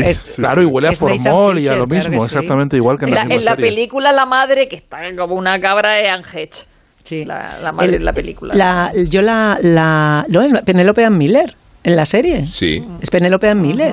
Sí, la- el- las- los em, actores eh, secundarios y periféricos es eh, una de las eh, de los platos fuertes de Ryan Murphy también que no se olvida de ellos porque el Sí. personaje de Re- Molly Ringwald, perdón, perdón, hay que insista que es la chica de rosa de los años 80 reconvertida aquí en la, la esposa de Richard Jenkins es eh, mara- ese, per- ese personaje segunda, es sí. fantástico. O sea, ese personaje podría ser perfectamente la señora que va del brazo de Richard Jenkins. Y te cuadra un personaje que tiene mogollón de peso y que va de alguna manera coloreando los, los, los huecos de todo lo que, lo que lo que conforma esta historia. A mí me parece que es una serie. Luego, de verdad, de verdad, la, la, la, la cerveza Budweiser eh, emborracha, o sea, es que es En me industriales, gaseosa. en cantidades industriales. sí. Pero tienes que beber mucha, Tienes mucha, que beber mucha, mucha. sí, sí. Tienes que ver tanta como Jeffrey Para Sí, sí. echarte, efectivamente. Y luego hacer abdominales para que no te. Bueno, que en este especial Netflix que estamos haciendo, eh, no te hemos escuchado esta mañana, Isabel, eh, sobre Blonde. No sé si has llegado a verla tú, la película de Sí, Marilyn he Monroe. ¿Y qué opinión tienes al respecto? Pues a mí. Lo digo porque luego se va a ocupar eh, Nacho Ibernón de, Sin haberla visto. de hacer un retrato épico de Afortunado Ana de él, que no la ha visto. Afortunado él que pues no la ha visto, sí. eh, yo Blonde, eh, que es una película que me hubiera gustado, me gustara más. Me, me interesa muchísimo la aproximación iconoclasta de Dominic. Me, parece, sí, es iconoclasta porque se dedica No. a coger las fotos. Iconoclasta, dicho Rosa. Iconoclasta, iconoclasta está bueno. Eh, se co- coge las fotos y le pinta bigotes, o sea, es lo Pues que a está mí más, haciendo la más, que película. Icono- más que iconoclasta me ha parecido populismo hemorrágico. Bueno, eh, hay no. mucha, hay mucha protesta a Y tú a mí me propósito de un la, cabrito. de que, de No, que se vuelve a, que no se te vuelve a vayas sin que te lo diga. que se vuelva a explotar a Marilyn, que tal. A mí eso me parece una tontería. Me parece que, que, Sí. que la historia que quiere contar es la que quiere contar, lo que pasa es que es una horterada. Mi problema con la película es que es una horterada. Me gustaría que me hubiera gustado más porque la propuesta me gusta, pero no me gusta el remate. No me gusta cómo está. Ahora, las partes más brutales, más de... No quiero destripar porque son bastante sorprendentes y la película es larga y necesita esos estímulos cada cierto tiempo. Destripar no, es buena se palabra larga. en este caso. Pe- En No, este caso, sí. Pero con una creo que, inercia. por ejemplo, la parte de Arthur Miller me parece que está francamente bien. Me parece que está muy bien la parte de Kennedy, porque ya está bien de romantizar según qué cosas Pero y si hablar Kennedy con está eufemismos. romantizado. No, no, que, que siempre se Hace ya romantiza años que todo. sabemos lo que Ya, bueno, pero en este caso. padre. Sí, pero, Pero es siempre un hay poco cierto burdo. glamour. Lo de es muy- Kennedy muy, es, burro. es un poco burdo. Y a mí eso burro no, burdo. Muy que burdo. no es lo mismo. Y a mí esa parte sí me gusta. Y Arthur Miller es del- Manolete, ¿no? Sí, Arthur Miller es Manolete. Manolete, sí. efectivamente. Parece Pero que está muy Marilyn bien, ¿eh? diciendo de todo el rato, no vayas a Linares, no Un poco sí. Y luego. No hagas esa película, no hagas esa película. La verdad. Y, y- y- pero termino. El, Sí. me, me, me, Te- me termino es metáfora de os calléis, ¿no? Sí, Callaros, No, capullos. que no quiero, no quiero engorrinar la- el, el sonido. El, el- me, gust- o sea, me gustaría que hubiera sido más depurada y me parece una peli que la brocha gorda la hubiera asumido me- si estuviera mejor cosida. Está, mm, a mí las incursiones de los fetos no, no, no me gustan. Qué Sí. generosa, Eso- qué generosa has sido. O sea, en resumen, resumiendo un poco tu intervención No me- para, el, para el gran público. Sí, que no tenemos, o sea, por otro lado. ¿Te ha gustado? para el gran público hipotético. Sí, El- eso es. Para las amplias minorías. Pero- ¿Te ha, gustado, ¿Te ha gustado el planteamiento, no la ejecución? Es decir, a ti te gusta el pare- personaje de Marilyn, pero Sí. la película no te ha gustado no, nada. no, no, mira, y te voy a decir más. Merlin te La- parece muy, muy, muy buena actriz. Eh, No, Mary, no, ella y yo no soy nada partidaria, lo sabéis, de, de, de de- de tu cara me suena. No, no, de Ana de Armas sí, me parece maravillosa. Sí. De que la gente haga, eh, Sí. o sea, tu cara me suena, de repente se disfrace Sí. y haga rey, a mí esas cosas no me gustan. Ella está alucinante, o sea, realmente hace una composición brutal. Y creo que Dominic, y termino ahora sí seguro, Sí. creo que tiene un desprecio eh, manifiesto, porque además se lo he leído por las películas y creo que eso también ab- abunda en que no vaya hasta el final sea, con la película que la quiere televisión. hacer, porque está como de puntillas, está tocando de oídas en muchos de los temas que está tocando. Sí, sí, desprecio por, por su Un desprecio oficio profundo. y Decir por, que los y por el caballeros la- espectador No, y por las, por las películas Decir que los caballeros la Rojo. prefieren rubias es una película de putas bien vestidas, es no haberse enterado de nada El de lo que va momento esa película. Pero los ve. caballeros las prefieren rubias cuando dice Marilyn. Ahí Dice, pero estamos. ¿cuánto, ¿cuánto cobra Jane Russell? Total. Dice que Jane Y va a cobrar eso y yo por esto. Pero vamos, que yo lo de Ana de Armas, que, que me parece que está muy bien y Está tal. brutal pero tía. yo no voy a ver una película por Ana de Armas, la voy a ver por Diane Lane, pero no por Ana de Armas. Ahí, eh, ahí est- estoy de acuerdo con, con, con Isabel que, en fin, que, que la, la- el, en fin, que, que, que, que, que el- que- que- ay, que. Dilo con tus palabras. No, no, perdona, se me, estaba dando un ictus, me claro. estaba dando un ictus ahora mismo. está. El director, digo, no me salía el nombre, ¿cómo se llama este hombre? El director a quien Dios confunda. Que este hombre no tiene, no, no, no. Este hombre evidentemente no. tiene idea de su oficio y lo demuestra plano a plano. Califiquemos al director como este de las hombre. películas de Marilyn. No, del oficio en general, del oficio en general, de nada, de lo que está tratando. O sea, es una cosa terrorífica. Ha sido muy, muy, muy, Y muy sin embargo, generosa. ha, muy generosa. ha tenido eh, críticas entusiastas, ¿no? Eh, Blonde Bueno, también, ¿no? Sí, sí. Alguna ver, que otra. Andrew Dominic es el director del asesinato de Jesse Bates por corredor de Rutherford, que es una película que se convierte en una peli de mogollón de culto hace unos años. Ha, ha dirigido más De- cosas, pero de- para que, de- que la de pongamos. culto, de culto Sí. demoníaco, porque es una peli horrible. Sí, pero a la Sí, gente le gusta mucho. recuerdo. Y, y es un tipo que ha venido aquí para, para que se le tenga en cuenta. A mí no me parece que sea un mal director. Pero me parece que se pasa de frenada y se pasa de listo en este caso. No me parece mal director, me parece un director a tener en cuenta. Eh, es un buen realizador y ya veremos qué es lo que hace. partir de- de Como Dorothy Parker, este libro no es para dejarlo de lado, es para cogerlo y lanzarlo bien fuerte. Sí, es Eso es. Sí, Eso es. a mí me, me, me, me ha horrorizado. O sea, Elvis, por ejemplo, no, no me gustó. Esta Oh, me, es me- maravillosa, Willy, horrorizado. por favor. No me gustó nada. ¿No? Me pareció, uf, me pareció mí, rollo Elvis patatero. No me creo a Elvis en ningún momento. Me pareció una peli, me pareció una peli. ¿No la viste en el cine? No, me ha parecido una peli regulera, regulera. O sea, no, no, no es que no me gustase, es que no me ha interesado nada. Y, y mira que, vamos, estoy en Graceland. O sea, es que como que Elvis y Elvis me, me- y tengo unas gafas de Elvis. Desde- Yo tengo desde- desde esa autoridad fetichista, ¿no? Desde esa autoridad Me faltó fetichista. comprarme un traje blanco porque dije, no me va a caber en la maleta. Yo me arrepentí. Un traje ¿eh? blanco de los 70. Uno, uno tiene errores en su vida que siempre pensará. Y en Graceland había una colección de cinco pez, de muñecos pez de caramelos de Elvis. Y dije, bueno, me va a caer en la maleta, todavía me quedan no sé cuántos kilómetros del costa a costa. Y, y tengo la foto y de vez en cuando la miro y digo, pero ¿cómo puedo ser tan gilipollas de no haberme comprado Pero eso? además lo de Graceland es maravilloso porque no hay una sola tienda, hay 200, 200 tiendas. dentro del recinto. Sí, sí. No sé, yo me, me encantó Elvis, me parece. Sí, ¿te gustó? Joder, Pero a mí- vamos, yo o sea. conozco mucha gente que le gustó y gente que no. A mí, Además- no, a mí me dio igual, me es indiferente. O sea, de es hecho, peor. te diré que la experiencia es la inversa eh, con, con Blonde, porque en Elvis estaba todo el rato pensando como en, en Maverick, que se iba a estrellar la película. O sea, digo, ahora es cuando no me va a gustar. Maverick Y me gustaba más, y me gustaba más. Y- pero no solamente por el, el, el- el levanta- el que levantara aquel vuelo los aviones, sino porque la propia película narrativamente era, era exultante. De repente era como, ¡pua! Y subía otra vez. Y Blonde era todo el rato lo contrario. Era como, venga, ahora me va a gustar. Aún así, esto yo me ha gustado, esto me ha gustado. Y no me creo gustaba. que tenía razón Na- Nacho Vigalondo eh, esta mañana cuando decía que el género biopic en- está ya en barrena. Sí, total, eh, ya está bueno. Según se concibe, ¿no? Y que se trata es casi de, de salvar lo que se pueda salvar de, de esos enfoques a- agiográficos o biográficos. Eh, os he dicho que, que no le ha hecho falta a Nacho Ibernón ni ver la película ni verla para elogiar con maravillas a Ana de Armas y tampoco eh, le hace falta estas reservas que vosotros ponéis para hablar sobre la pandemia de nuestro tiempo, que sabéis cuál es. La impostura cultural. Anda ya, creía que eran los podcasts. Es otoño todo el rato. Te pones la rebequita vaquera, sintonizas para saber la última hora de Tamara y claro, sientes que ya no te cubre el tiempo que tienes para toda la dana informativa que te está cayendo encima. ¿Hay más días que longanizas pero no hay horas en tu fin de para tanto binge viewing? Soy de los tuyos. No pongas la cultureta que Belmonte manda deberes. Cuidado con la vecina del quinto que es un logaritmo de ojos grandes y si te cruzas con ella en el ascensor, zasca. Te metes recomendación más spoiler y te pones malinche. Ucrania es un Reels. Risto es un bluff y yo soy un antiguo porque un crítico en la radio es hoy mucho menos que un TikToker. Don't press the button, Mr. Putin. Próxima estación, nuevos ministerios, Javier Marías. Artefactos voladores de la cultura pop sobrevuelan nuestras cabezas. Quieres opinar de todo, pero no hay tiempo. Es como si el gobierno hubiera topado el segundero de tu reloj. Tic, tac, tic, tac. ¿No tienes opinión propia? No te preocupes, haz lo mismo que el resto. Repite lo que dicen todos. Haz como yo, que sin estar convencido he insistido tanto en que Stephen King merece el Nobel que raro es el día que no sueño con él. The world is still in the grip of a pandemic. But Saludos desde Estocolmo. Justo en este momento el señor Stephen King sube al escenario de esta espectacular sala de conciertos.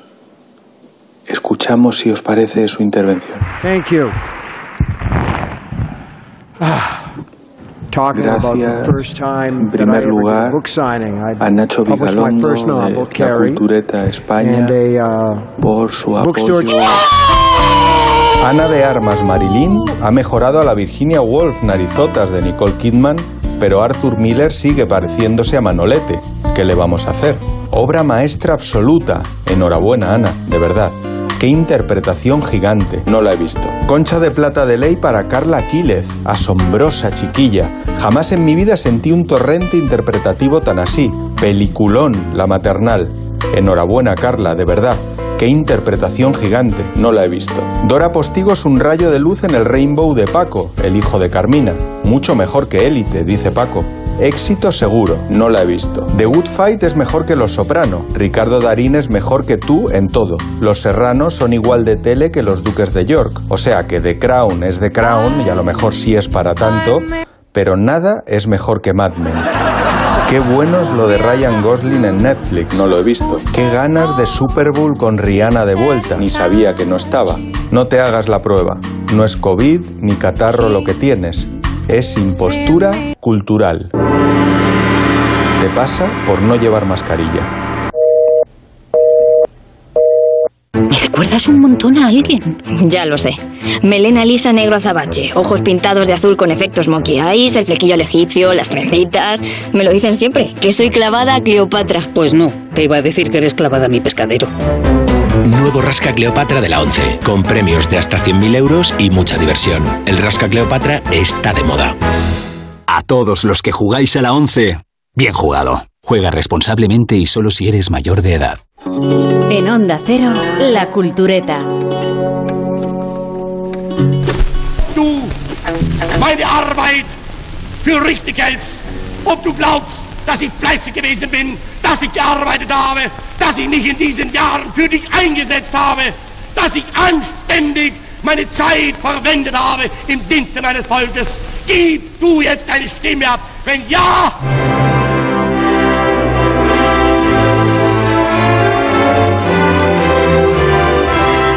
muchos los biógrafos, historiadores o escritores que alguna vez se lo han preguntado qué hubiera sido de Alemania en el siglo XX si aquel joven austriaco hubiera tenido más talento para la pintura.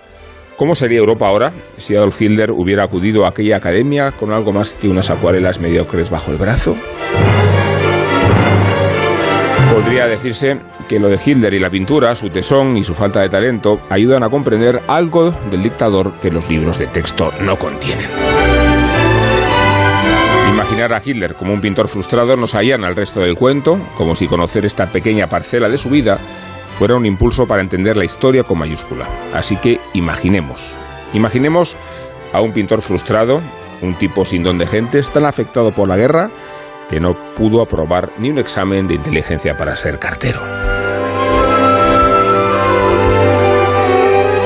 Casi por casualidad, a este austríaco le encomendaron una tarea que exigía pocas dotes intelectuales, espiar todos los rincones del ejército alemán en busca de comunistas incipientes para sofocar los brotes y escribir informes sobre ello.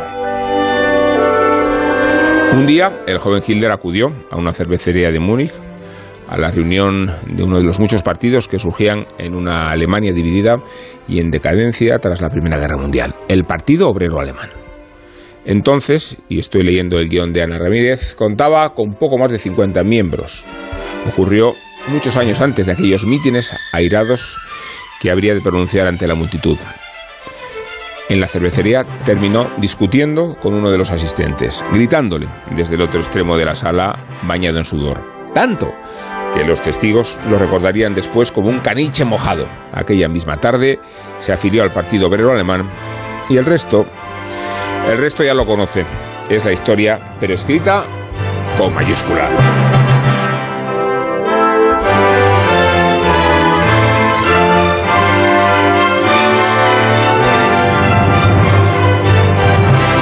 Es que cuesta un poco hablar sobre los maestros cantores de Wagner. ¿eh? El Hitler de las acuarelas mediocres y el Hitler de la cervecería de Múnich forman parte de un mismo ejercicio de microhistoria, el que nos propone Daniel López Valle en sus historias extraordinarias, volumen que acaba de publicar con Blackie Books. Para introducir este relato sobre el dictador alemán, recurre a una sentencia que procede tener en cuenta. Y que nos remite, por cierto, a lo que hemos dicho de Jeffrey Dahmer. El mal existe, claro que existe, pero si no siempre sabemos definirlo y mucho menos identificarlo, quizás sea porque con frecuencia, pese a ser trágico, no es serio. Con la sentencia López Valle marca un título difícil de marcar, porque lo que vertebra estas historias extraordinarias no es la banalidad del mal, que germina en el griterío de una cervecería de Múnich. Lo que busca López Valle en su libro son los pliegues de la historia, aquellos a los que él mismo llegó para alimentar una curiosidad voraz. La misma que le permitió ganarse un dinero como concursante de saber y ganar antes de publicar este libro. En los pliegues de la historia, López Valle rehuye del gran relato, porque como señala en el prólogo, la historia del Imperio Romano es también la de Julio César. Y la historia de Julio César es al fin la de un hombre depilado, presumido y acomplejado por su alopecia. Las limitaciones artísticas y una cervecería de Múnich también pueden explicar la trayectoria política de Hitler y las borracheras de Alejandro Magno explican mejor la quema de Persépolis que cualquier estrategia militar. Casi toda la historia, con mayúscula, la protagonizaron seres tan ridículos, nobles, acomplejados, geniales o insignificantes como los que pueblan hoy la Tierra. Han de transcurrir miles de horas inútiles antes de que se produzca un momento estelar de la humanidad, escribió Stefan Zweig en lo que podría considerarse el tótem de las miniaturas históricas, los momentos estelares de la humanidad. Podría decirse que las historias extraordinarias de David López Valle siguen este espíritu de observar con la lupa el gran relato y a sus protagonistas, como su retrato de Hatshepsut, la mujer faraón que se hacía retratar con barba. Pero a diferencia de los relatos de Zweig, López Valle también recoge los aspectos marginales e intrascendentes de la historia. Es el caso de los dos dentistas ingleses que se adentraron en territorio ocupado durante la Segunda Guerra Mundial, pasaron unos días escondidos, no hicieron absolutamente nada y regresaron en barca por el Canal de la Mancha, donde naufragaron durante otros tantos días. Julio César, Alejandro Magno, la mujer del faraón, el joven Hitler y los dentistas aburridos. Todos forman parte de una misma amalgama de deseos, delirios, aburrimiento y unas cuantas casualidades. Al final, ese es el sustrato de cualquier historia extraordinaria. Hablemos, pues, culturetas, de los relatos de David López Valle y de otros que trataron de atender a los pliegues olvidados de la historia.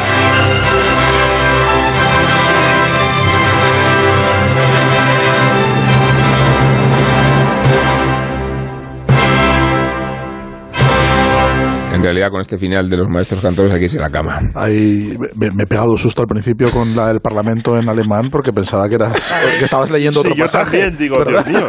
Le ha vuelto a dar. Dios mío, le ha vuelto a dar. Un brote psicótico, aquí sí. Pero, pero además era sorprendente las similitudes. ¿eh? Sí, estaba, estaba, a pu- estaba a punto, estaba esto de de irme Totalmente verdad. sí, sí. Era, sí, sí, era, vamos.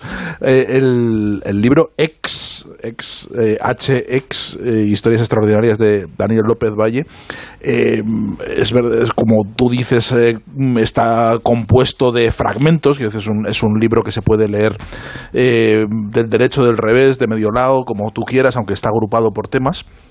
Y que es verdad que unas veces responde a lo que Unamuno llamaba la intrahistoria, es decir, la- aquella, a- aquellos episodios que no están en la crónica oficial. Uh, Unamuno decía que era lo que no salía en los periódicos, hablando de historia contemporánea. Si nos, remo- si nos- guerra, ¿no? si nos remitimos más, sería lo que no está en las crónicas, ¿no? Lo- lo- la, la historia que es mucho más difícil de documentar y que, y que realmente es la que marca los acontecimientos más allá de las, de las los cronicones de los reyes y de los grandísimos personajes, ¿no? Pero es que está lleno de grandes personajes, quiero decir, no responde realmente a esa, a esa idea de la intrahistoria porque hay muchos episodios muy eh, documentados y, y de personajes, sino principales sí bien conocidos, ¿no? De mucho, por ejemplo, está eh, el episodio que, que ha sido novelado muchas veces eh, y que es importantísimo en la historia no solo de Italia sino del mundo, que es la toma de la toma de Fiume por parte de, de Danuzio en la Justo, en- tenía, justo, tenía el, justo tenía el libro abierto. abierto Claro, que eso además ahora mismo de, de, de Fiume. Sí, de Rijeka.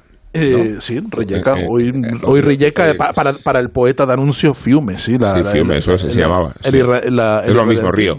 Sí, efectivamente.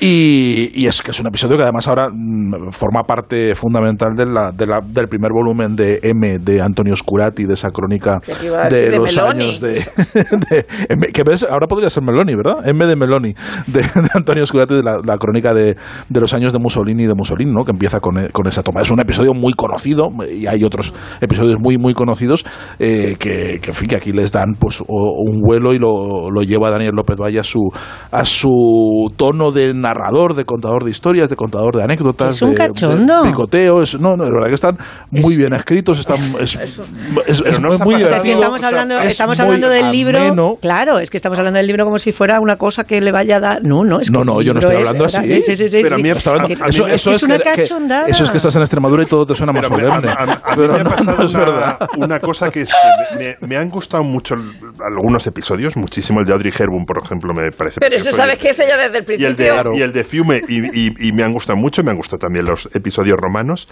pero no acabo de entender el libro.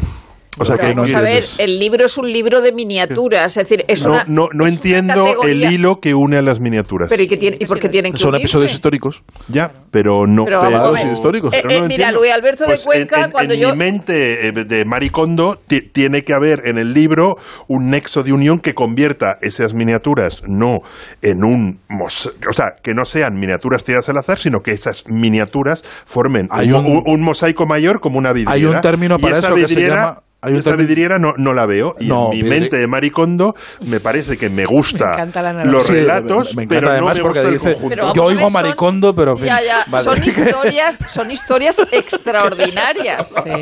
te voy a tirar eh, se, se puede sacudir a un contertulio director? Sí, a estas horas sí. Venga, sí, pero- sí. no, porque tu mente de maricondo no te Eh. permite el desorden. A- a estas horas sí. el- pero dar hay- una hostia sí se llama Vamos a ver. Rosa. pero la violencia pero la violencia lo- luego te corto en pero, pero y esto, no se esto queja la que, vecina esto que planteas cuando no hay hilo se llama miscelánea Quiero decir, Pero es a una mí no me- miscelánea pero no- pero no la entiendo Pero, no me pero gusta vamos a ver. que la miscelánea no se entiende es un picoteo o sea, es- esto son tiene cosas. referencias. El otro día, en una crítica entusiasta que hizo Luis Alberto de Cuenca en el ABC sí. Cultural, eh, mientras yo estaba eh, leyendo el libro, eh, es verdad que él habla, y además lo ha citado eh, Rubén, de momentos estelares de la humanidad de, Sí, de Stefan Zweig, ¿no? Stefan. También cita la historia universal de, Sí, de la infamia Borges. del querido Borges de Sergio, y luego yo añadiría los retratos en miniatura de Litton Strachey, Sí. igual que los retratos victorianos, aunque los retratos victorianos son solo cuatro personas, con lo cual son textos más largos, pero los, de, la- Y- los retratos en y miniatura... Stephen, y dice Zweig son también- bastante más largos Claro, también. y dice pero, también- pero los de Litton Strachey no son retratos en miniatura del primo de Madame de Sevigné, de cosas así, y son, y son muy pequeños. De hecho, de en el, en al principio del libro, la cita que tiene es eh, una cita en latín que está traducida. Es necesario ser conciso, que discurran las oraciones, sin fárragos que fatiguen el oído. Y esto es lo que hace historias extraordinarias, no fatigar el oído con muchas historias. Eh, recordemos que ade- además de haber participado en Saber y Ganar, eh, este, este es un chico inquieto desde el principio. Lógicamente, él, cuenta que cuando eh, eh, estaba en el instituto y le oían hablar, oía hablar de Hatshepsut y entonces decía, era una emperatriz, una que es, es faraona que, eh, que se retrataba con barba. Y decía, pero, pero, ¿esto qué es? Entonces él se interesaba ya por Hatshepsut, ¿no? Que también era el que hacía el cuaderno de verano de Blackie Books, que eso es una cosa también que, que, que, que hay, que, hay que resaltar.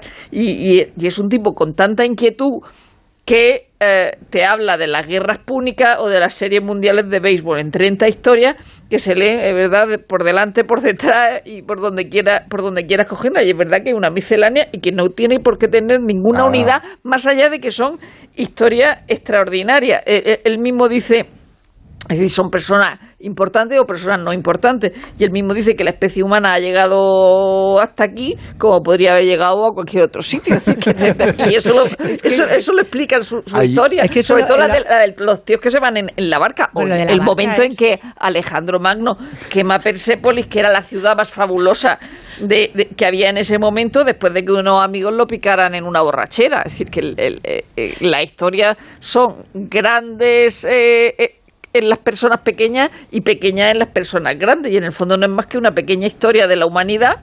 Igual que la historia de la vida privada, ese libro que nos gustaba tanto Sí. y que se alejaba de los cánones históricos de las grandes de las grandes cosas.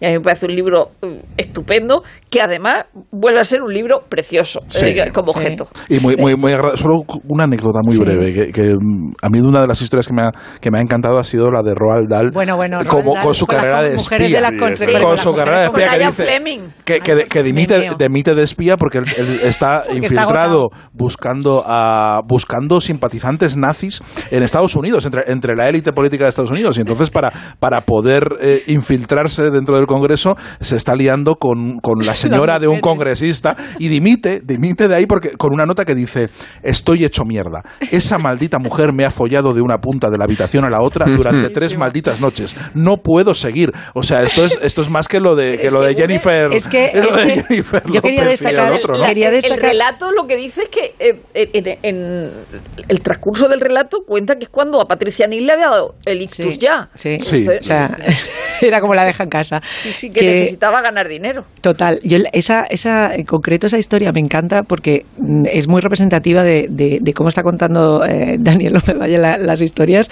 que es con- jugando también con lo que tú sabes de cada una de esas historias sin tener que estar recordándotelo todo el rato, porque te das cuenta de que lo que te está retratando es a un Roald Dahl, que es un James Bond que dimite del sexo, o sea, es como me, ha- me he cansado. Entonces es, es una broma tan elaborada, tan sutil y tan tan tan sofisticada que es que es, es deliciosa, o sea, es el- los relatos son magníficos y son eh, muy cómplices todo el rato. La- los amigos estos en el África Oriental, alemana, Sí, el británico, y el otro, de un lado a otro, los vecinos. ¿Pero qué emborra- haces? ¿Pero qué? Pero está borracho, o sea, dice que claro, se, se declara, explicándolo, se declara la, la, la guerra y llevan eh, 10 años hasta el 14 eh, eh, mm, eh, allí, en, eh, cada uno de un lado, el lago Un Malawi. inglés y un alemán. Claro, un inglés y un alemán diciendo el lago Malawi es mío, no es tuyo, pero mm, sin agredirse, claro, y se emborrachan todas las noches juntos porque son vecinos y son amigos. Y de repente se declara la guerra y el inglés le monta un ataque y el alemán al verlo llega y dice, pero tío, estás borracho.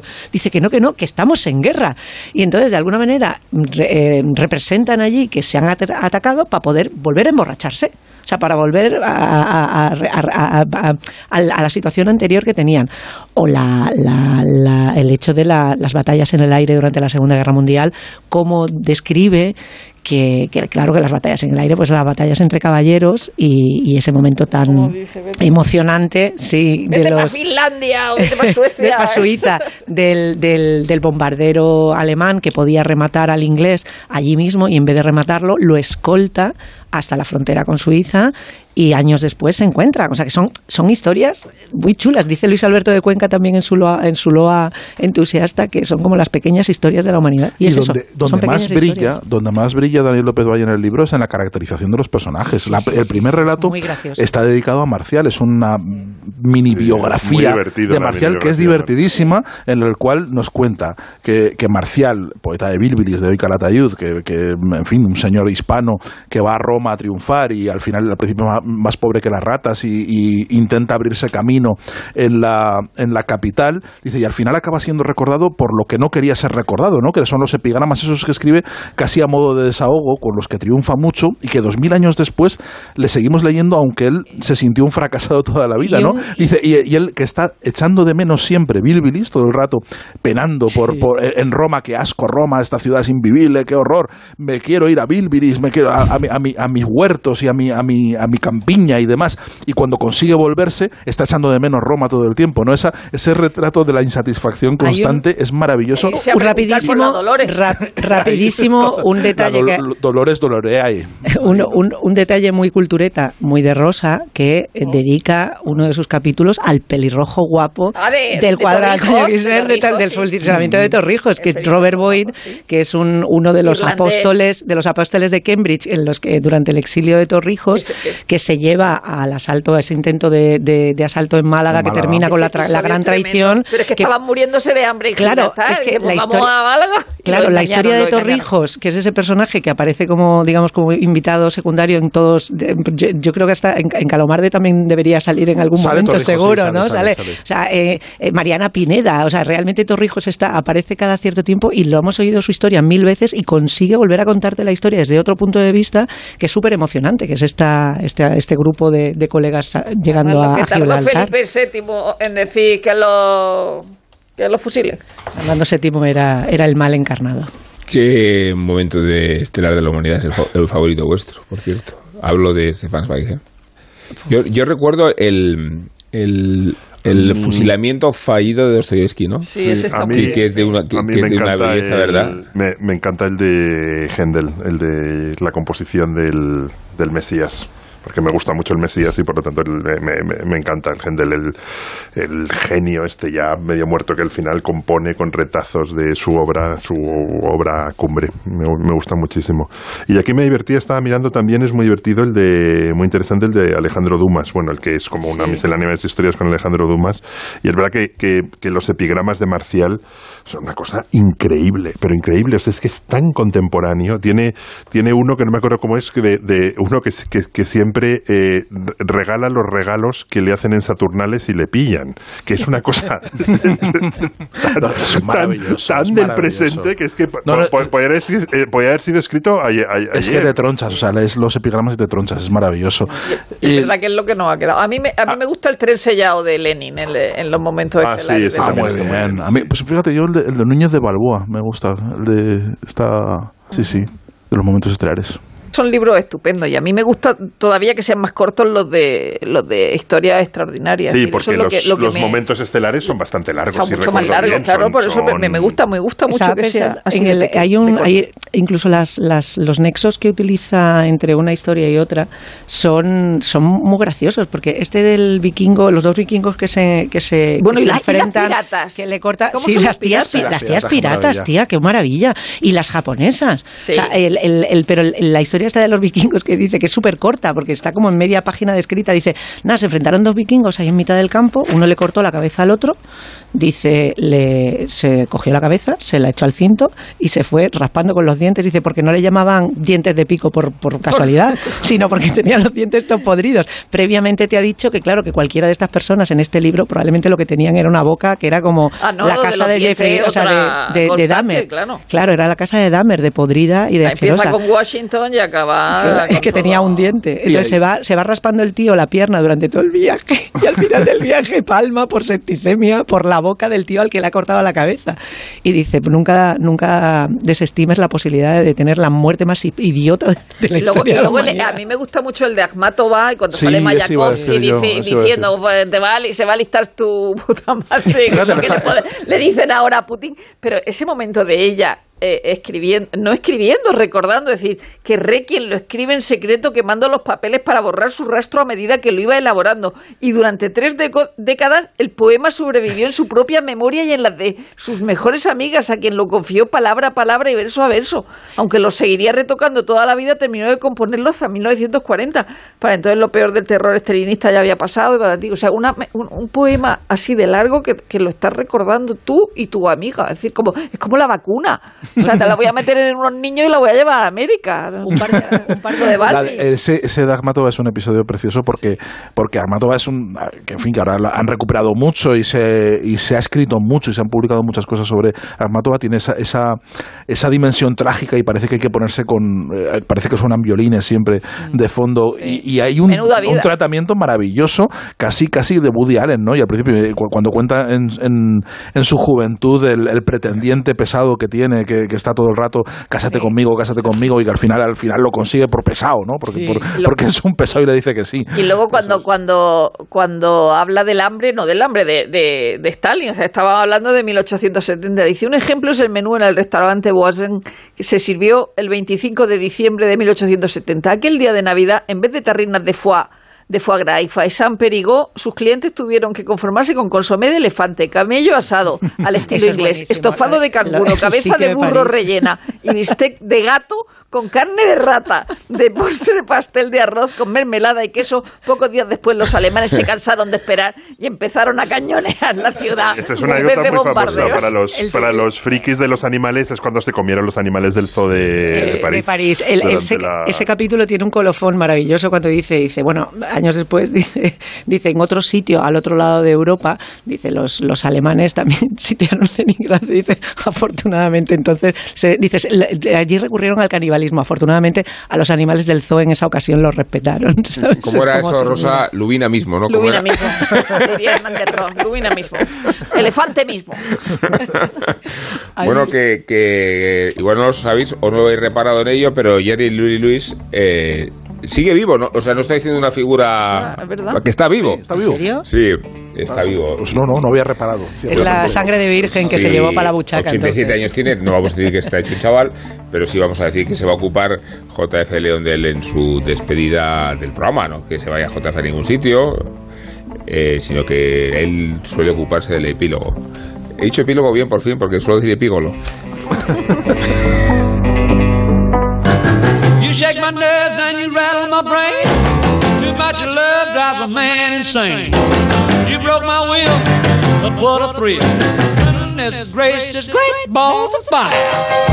Desde que el 28 de febrero de 2019 sufriera un ictus, cada año pensamos que el cumpleaños de Jerry Lee Lewis puede ser el último.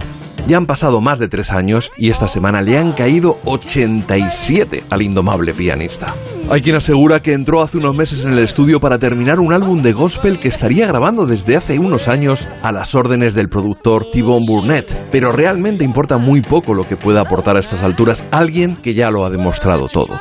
Él es el único superviviente de esa primera hornada de rock and rolleros de mediados de los 50, The Last Man Standing, como llamó a ese estupendo discos de duetos de 2006, en el que estuvo acompañado por una pléyade de discípulos y amigos. Aunque en el caso de Jerry Lee Lewis no hay que olvidar que era apodado The Killer, el asesino, y que siempre han llamado más la atención, sus sombras que sus luces. Poco importaba el frenético piano boogie en How Loda Shaking Going On o en Great Walls of Fire, pero lo cierto es que no era un maestro de las relaciones humanas. Tuvo que cancelar una gira en Gran Bretaña porque en las islas se enteraron de que unos meses antes se había casado con su prima de 13 años. Él tenía 22, pero aún así era ya su tercera esposa y se había casado con ella antes de divorciarse de la segunda, aunque lo mismo le pasó cuando se casó con esta, que seguía casado con la primera, con la que había subido al altar a los 16 años. En fin, cosas que no eran tan extrañas en los estados pobres del sur.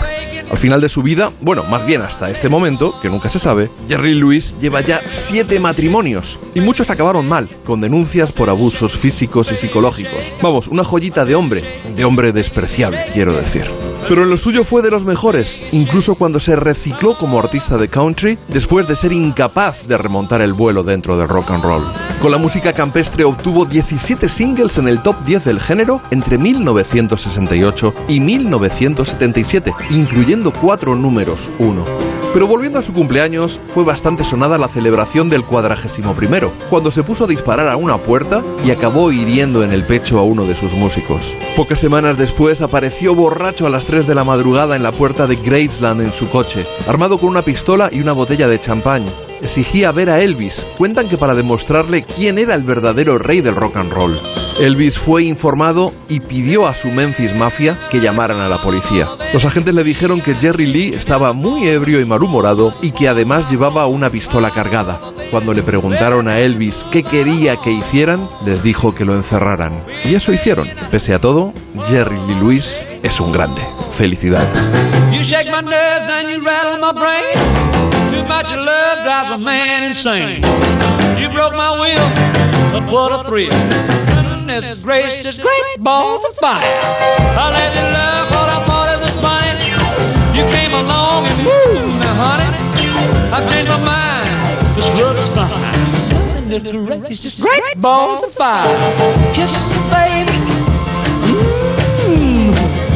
feels good.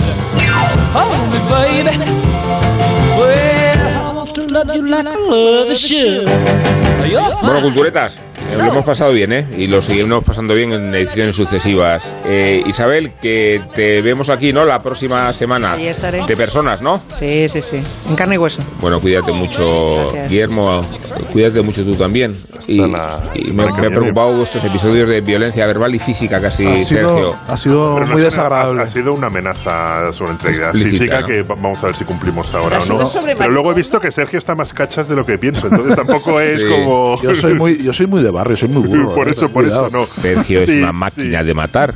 Claro, es como, como Bruce Lee, o sea que... Rosa Belmonte, muchas gracias. Muchas gracias, Gracias. a Nacho García y muchas gracias a Ana Ramírez, que es nuestra nueva guionista. Y está haciendo las cosas bien, ¿eh? Sí, bastante Mucho bien. mejor que su hermano, por cierto. No sé si lo escucháis donde Alsina. Pero es muy joven, muy Flojillo, joven, ¿verdad? Bueno. pero muy flojo, ¿no? Bueno, eh, igual tiene posibilidades, darle un Ya, poco muy de... joven, sí, muy joven, pero muy flojo, yo creo. ¿eh? Hasta la semana que viene. Hasta la semana que viene. En Onda Cero, La Cultureta.